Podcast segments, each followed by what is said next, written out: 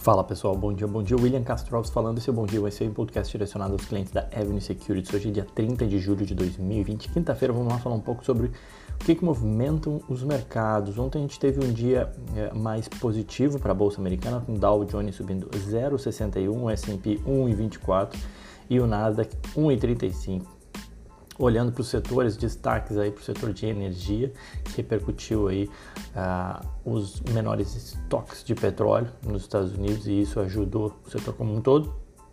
O XLE subindo 3,3%, em especial para as empresas do setor de refino.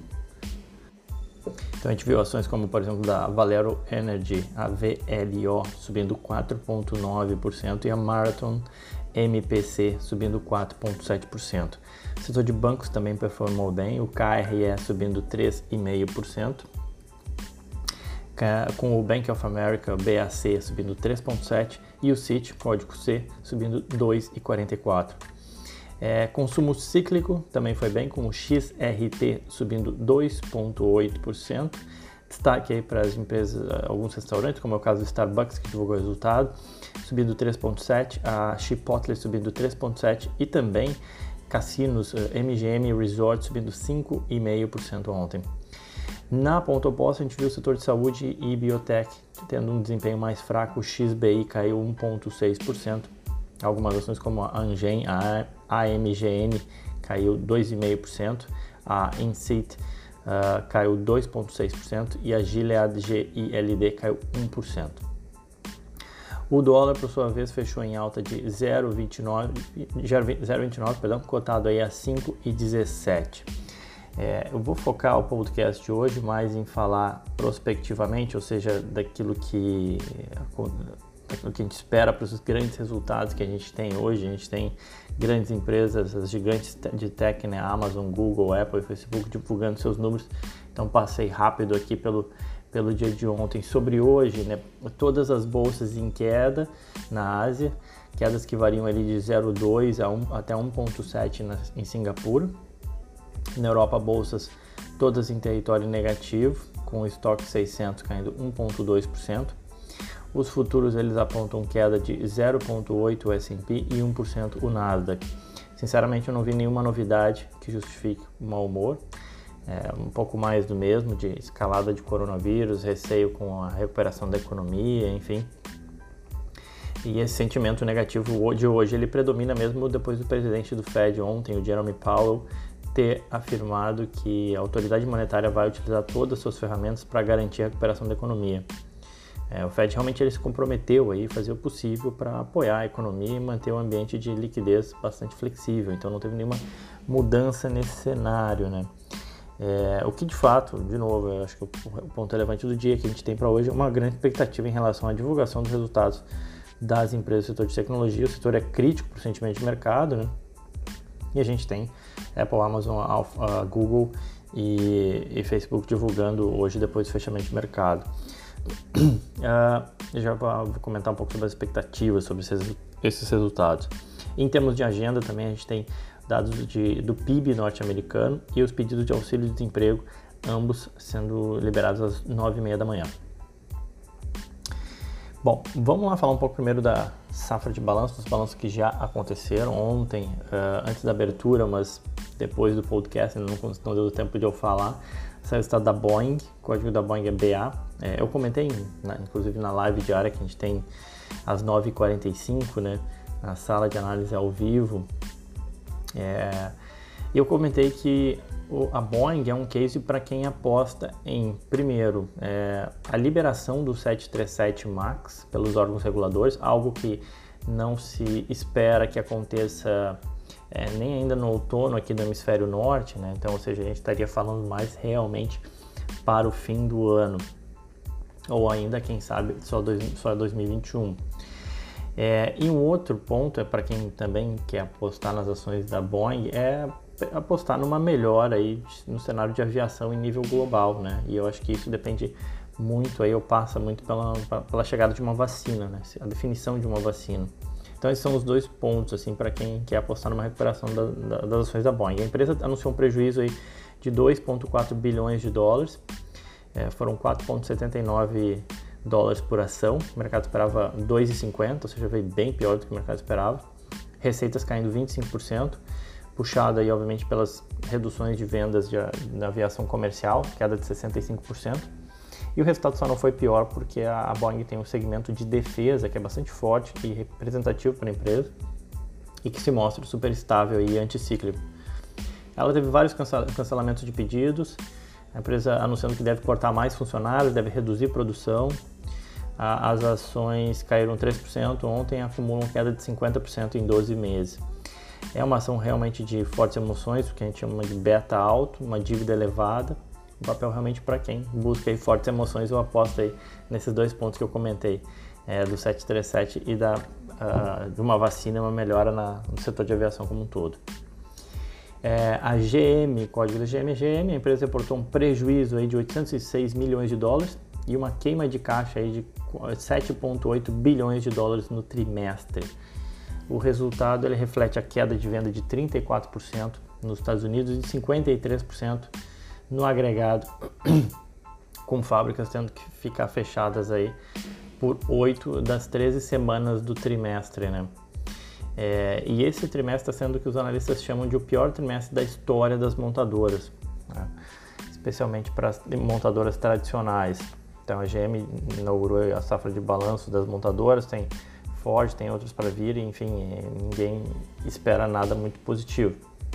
O foco da GM agora recai em cortar custos e redução de gastos com propaganda, é, dar folgas não remuneradas para empregados, deferir pagamento de remuneração, enfim planejam cortar aí 6 bilhões de dólares em custos e, em contrapartida, pensam em investir 20 bilhões de dólares até 2025 em carros elétricos, que eu diria que é um pouco atrasado, né? Mas enfim, começam a realmente já vem investindo e vão intensificar ainda mais os investimentos nos próximos anos. As ações caíram 3% e acumulam 30% de queda no ano. A empresa vale 36 bilhões de dólares na bolsa americana, negocia a uma relação de preço-lucro estimada para os próximos 12 meses aí de 17 vezes. É difícil achar uma justificativa de compra porque realmente é um cenário complicado, mas ainda assim, é, se a empresa conseguir eventualmente surpreender o mercado com esses cortes de custos, a ação tenderia a repercutir, uma vez que também acumula uma forte queda. É, saindo do negativo, vindo para o positivo, é, a Rollins, lembra que eu comentei da Rollins, o código dela é ROL, né, empresa é, que, de, faz dedetização em casas e estabelecimentos comerciais. Eu comentei dela como uma desconhecida e lucrativa, né? Pois bem, a empresa realmente reportou bons números. A receita total aumentou 5,6% no trimestre, apesar da pandemia, fazendo valer aquela premissa né, de que rato e barata eles não leem o Wall Street Journal, né? Que o, presidente da empresa fala. As receitas residenciais aumentaram 15%, com vários dias recordes de vendas aí com novos clientes, com as pessoas ficando mais em casa e buscando detetizar suas casas. O lucro líquido ele cresceu 17% e aumentou para 23 centavos por ação.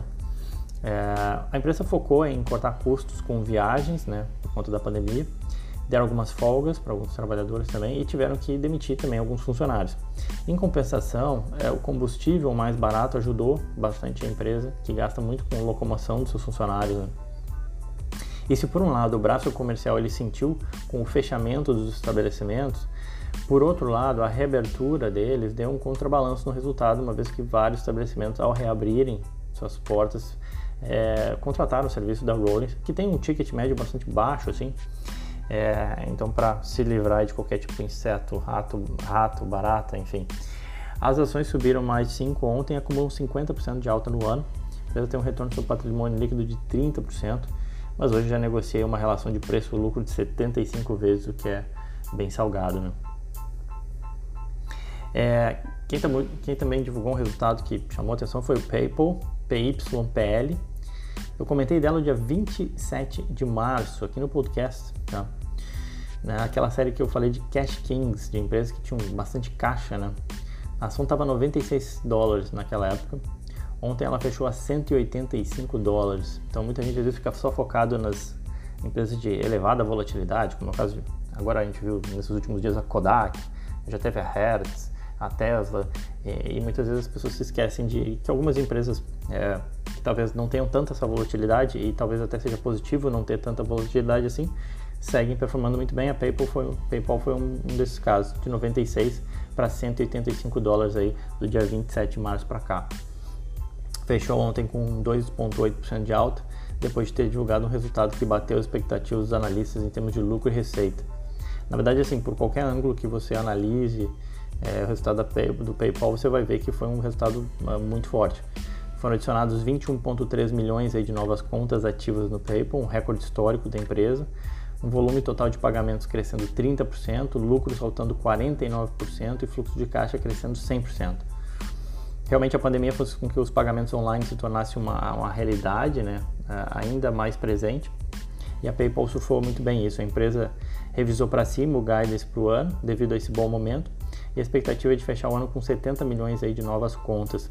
A empresa vale 20, 216 bilhões de dólares na bolsa americana, algo, e tem 5 bilhões de dólares de caixa líquido, ou seja, já excluindo a sua dívida. Negocia aí a 47 vezes o lucro estimado, também não é nenhuma pechincha. Uh, e as ações da Qualcomm QCOM é o código dela, saltaram 11% no after com um resultado que bateu as expectativas do mercado, com receitas que se mostraram flat, né, não estáveis, mas lucro crescendo aí 8%. Mais do que isso, as ações reagiram à notícia de um acordo de longo prazo com a Huawei. A Qualcomm ela é uma fabricante de chips para telefones e licencia patentes para quem usa tecnologia 5G. E nesse sentido, ela deu um guidance mostrando que o 5G está começando realmente a se tornar uma força para a empresa. Então, ela é realmente um player para quem quer se expor a 5G. Ela agora assinou um contrato de patente de longo prazo com a Huawei, é, vai ser uma grande fornecedora aí de telefone 5G e, consequentemente, usando os chips aí da Qualcomm. É, eles esperam registrar um faturamento de 1,8 bilhão de, de dólares aí no próximo trimestre com a Huawei. Eles já haviam firmado um processo semelhante de patente com a Apple no ano passado é, e agora conseguem com a Huawei. Então isso acaba fazendo com que as ações saltarem, saltassem no, no after, né? É, e era algo muito esperado pelo mercado e até por isso a empresa vinha negociando com certo desconto sobre outras empresas de tecnologia. A empresa vale 100 bilhões de dólares na bolsa e negocia aí a 17 vezes lucros estimados para o próximo ano. Agora, é, talvez isso vá se ajustar, ou seja, 17 vezes é bem mais baixo do que a média do setor de tecnologia, né? É, o único ponto negativo, enfim, com em relação à empresa foi que com a pandemia o lançamento de muitos aparelhos 5G tende a atrasar e isso fez com que o guidance do próximo trimestre fosse revisado para baixo, né? Mas ainda assim com perspectivas melhores dali para frente.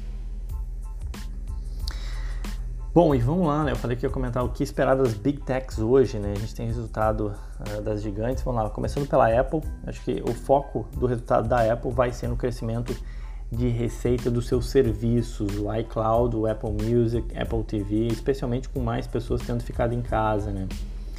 O mercado espera que as receitas globais da Apple caiam 3%, mas que os serviços né, mostrem um crescimento aí de 15%. E essa é uma vertente, um direcionamento que o Tim Cook deu para a empresa desde que ele assumiu e então por isso ele se torna bastante relevante essa parte de crescimento de serviços, tá? Outro ponto muito importante são os potenciais atrasos na produção do lançamento do iPhone 12 por conta da pandemia e com grande parte dos seus telefones sendo fabricados na China, né? Então isso também é um ponto a ser observado, ver se vai ter atraso no lançamento do novo iPhone. A estimativa de lucro para a Apple é de 2, 2 dólares e 4 centavos por ação, uma queda de 6% no lucro na comparação anual. Para a Amazon, uh, enquanto eu falo, está saindo o resultado da Procter Gamble e saiu o resultado da Comcast também, se der eu comento hoje na, uh, na sala às 9h45. É, Para a Amazon, o foco recai sobre as receitas. Eles deram um guidance de receitas aí entre 75 bi e 81 bi, tá? Isso no último trimestre. É um crescimento entre 18 a 28% na comparação anual. O mercado, né, quando foi olhar as expectativas uh, dos analistas, o mercado adotou o topo do range, ou seja, e estima receitas aí de 81,1 bi de dólar para a Amazon. Então esse é um número a ser observado o, o das receitas da Amazon, 81,1 bi. No primeiro trimestre, eles bateram as estimativas do mercado, crescendo receitas em 26%, mas surpreenderam negativamente com um lucro menor do que esperado, provavelmente porque os analistas tenham subestimado os custos com a Covid. Eles já tinham comentado que teriam gastos extras né, para adaptações uh, acerca da pandemia. Falaram em algo em torno de 4 bilhões de dólares, agora para ser reportado nesse segundo trimestre. Então, com isso, o resultado operacional deve é, ser de um prejuízo aí de um bi e meio de dólar. Tá? Outro ponto importante é ver o crescimento do seu uh, cloud servicing, que é um segmento que vem crescendo forte na Amazon.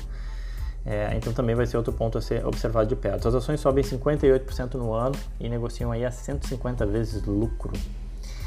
Para acabar, a gente ainda tem Google e Facebook. O Google, o mercado espera 37,4 bilhões de dólares de receita, uma queda de 4%, e um lucro de 8 dólares e 23 centavos. Uma expectativa ali de leve redução de receitas com os ads. É, no primeiro trimestre a receita cresceu 13%, com números fortes nos dois primeiros meses do ano e depois desacelerou em março, né? É, então, e aí, considerando que a gente teve o impacto mais forte da pandemia, o mercado espera uma queda de receita e, e de lucros aí para o Google. As ações sobem 10% no ano, a empresa negocia 30 vezes lucro. E o Facebook comentou que depois do susto inicial com a pandemia, os anúncios, os ads voltaram a dar sinais de recuperação nas primeiras semanas de abril. Então o mercado espera uma receita aí subindo 3%, 17,4 bi de dólar de receita para o Facebook e lucro de 1,39 dólares por ação, um crescimento forte aí comparado ao ano anterior, porque no ano anterior eles tinham um gasto aí 3 bilhões de dólares com litígios judiciais e questões tributárias. É, era isso então, pessoal. Já falei demais. Convido todos 9h45, a gente vai na nossa sala virtual, a gente fala um pouco mais de alguns resultados e sobre o mercado em geral. Desejo a todos um ótimo dia. Forte abraço. Lembrando que as, os resultados das gigantes de tecnologia saem depois do fechamento do mercado. Valeu, abraço.